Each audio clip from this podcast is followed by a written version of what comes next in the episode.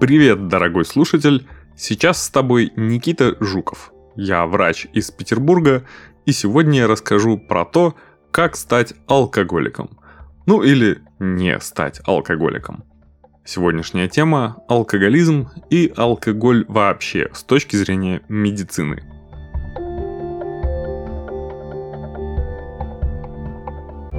Итак, есть алкоголь. Он вредит нашему здоровью, он приводит к социальным проблемам, к повышению смертности и к развитию некоторых заболеваний. Наиболее коррелирующее заболевание, конечно же, алкоголизм, то есть болезненная зависимость от употребления алкоголя. Но сначала медицина. Ну, мы в медицине ранее использовали широко этиловый спирт, он же этанол, в качестве антисептика – Теперь вместо него везде изопропанол, потому что с первым было много проблем. Зачастую медики протирали спиртом не пациентов, а себя изнутри. Изопропиловый спирт, изопропанол, куда более ядреный по запаху и вкусу, а упарывает хуже этанола. Игра не стоит свеч. Меняем этанол на изопропанол, и больше никто его не будет воровать для употребления. Теперь к другому. Окей, все мы знаем, что алкоголь безумно опасен. От него болит голова, да и вообще. Кроме социальной смазки и противотревожного эффекта, от него ничего не добиться. Но как тогда это стало такой отдельной огромной культурой? Многие регионы и даже отдельные страны имеют существенную часть прибыли, а то и самую большую часть от производства алкоголя – Чехия и Германия про пиво, Англия и Шотландия про виски, Франция, Италия и Испания про вино. Некоторое время назад ВОЗ, Всемирная организация здравоохранения, считала, что если употреблять алкоголь в определенных рамках, то это безопасно для здоровья. Позже стало ясно, что это в первую очередь профилактирует именно сам алкоголизм и только его – Однако помимо алкоголизма, то есть зависимости от алкоголя, есть вообще-то и иные проблемы. Например, травмы и смерти. Просто потому, что по статистике пьяные люди намного чаще попадают в какие-то передряги. Больше бытовых конфликтов, больше неаккуратного поведения.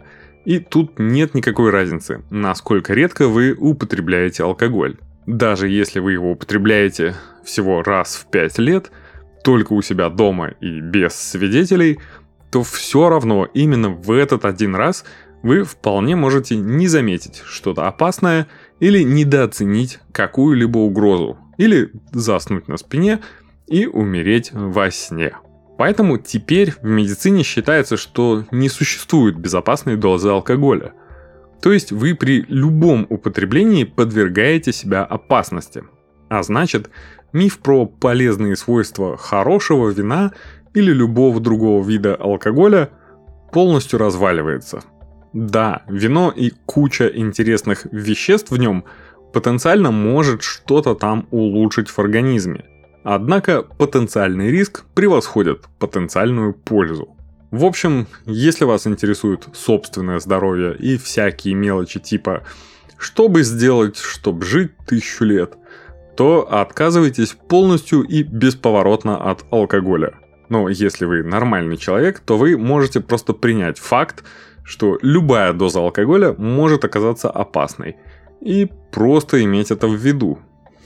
Я ничего и никому не пропагандирую. Вместе с тем, по всему миру употребляется алкоголь. Прямо вот сейчас. И даже если мы посчитаем условную нормальную частоту употребления, то получится, что иногда пьют и новорожденные младенцы, и самые правоверные мусульмане. Итак, есть алкоголизм. Патологическая необходимость употреблять алкоголь. Что интересно, настоящим алкоголикам нет необходимости накидываться до серьезного опьянения. Им нужны небольшие дозы, но часто. К примеру, по стопочке каждые пару часов. И все отлично можно существовать и даже как-то работать. Патогенез, то есть причины развития алкоголизма, до сих пор неизвестны. Ну да, при частом употреблении алкоголя риск повышается, однако это не единственный фактор. А уж отличия среди разных видов алкогольных напитков вообще не делают никакой разницы. Пивной или винный алкоголизм ничем не отличаются. Этанол везде одинаковый, и именно к нему возникают зависимости привыкания. Есть критерии диагностики. Для выставления диагноза необходимо наличие не менее трех из признаков, возникавших в течение года. Первый – сильная потребность или необходимость принять алкоголь. Второе – нарушение способности контролировать употребление алкоголя, то есть начало употребления, окончание и или дозировку, возникающие состояния отмены, то есть абстинентный синдром – который на самом деле возникает не на следующий день после употребления алкоголя, на следующий день возникает похмелье, а абстинентный синдром возникает, когда человек долго-долго пил, а потом резко перестал пить.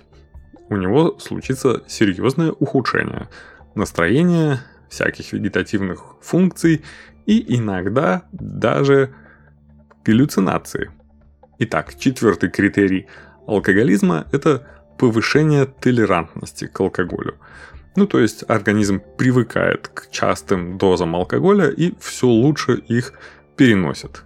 И у серьезных стажированных алкоголиков вот эта вот стопочка водки раз в пару часов вообще особо и не влияет на когнитивные функции, просто снимает то, что чешется, надо принять алкоголь. Пятый пункт – прогрессирующее забывание – альтернативных интересов в пользу алкоголизации, увеличение времени, необходимого для приобретения, приема алкоголя или восстановления после его действия. Продолжение употребления алкоголя, несмотря на очевидные вредные последствия, такие как повреждение печени, депрессивные состояния после периодов интенсивного употребления вещества, снижение когнитивных функций вследствие алкоголизации – Следует определять, осознавал ли и мог ли осознавать больной природу и степень вредных последствий. Ну а дальше самое интересное – лечение. В СНГ исключительно карательная терапия алкоголизма. Самые частые две методики называются подшивание и кодирование. Подшивание – это когда пациенту с алкоголизмом ставят некоторую инъекцию – внутримышечно и говорят ему, что она будет долго действовать. Месяц, два, а то и полгода. И на фоне этой инъекции алкоголь будет очень плохо переноситься. То есть прям супер отвратительно. Для этого даже проводят показательные тесты. Сначала человека подшивают, он чувствует себя хорошо, затем ему дают водку, он выпивает, и ему становится просто отвратительно супер плохо. В таких случаях пациенту вводится вещество дисульфирам, и у него действительно плохие отношения с алкоголем. По сути, возникает моментальное и очень сильное похмелье. То есть головная боль, потливость, учащенное сердцебиение, покраснение лица, тела и так далее. Совсем неприятно. И, собственно, в самый момент, когда делается эта инъекция, обычно и вводят дисульфирам. Только дело в том, что дисульфирам не живет в организме месяц, два, три или там год. Нет, он достаточно быстро рассасывается. Но человеку говорят обратное, что вот мы тебе поставили эту инъекцию, следующие три месяца у тебя будет такая же реакция, если ты решишь выпить алкоголь. Нередко пациенты действительно сильно шокируются такой интенсивной реакции, когда употребляют вроде немного алкоголя, что их это достаточно долго держит от какого-то рецидива. Но если человек достаточно любознательный и хочет поэкспериментировать, то через пару-тройку недель он может снова принять алкоголь, и с ним ничего не произойдет, потому что весь дисульфирам уже вышел. Да, нам в медицине не хватает пролонгированных препаратов. И дисульфирам, который я упомянул, далеко не самый важный из них. Да, мы еще не умеем делать настолько долгоиграющие препараты. Второй чудесный метод – это кодирование. По сути, это такая дурацкая психотерапия. Когда человека буквально заряжают на то, чтобы он не пил и так далее. Помимо вот этой якобы стратегической терапии, есть еще и терапия острых состояний. Вы точно об этом слышали, это то, что называется детоксикация.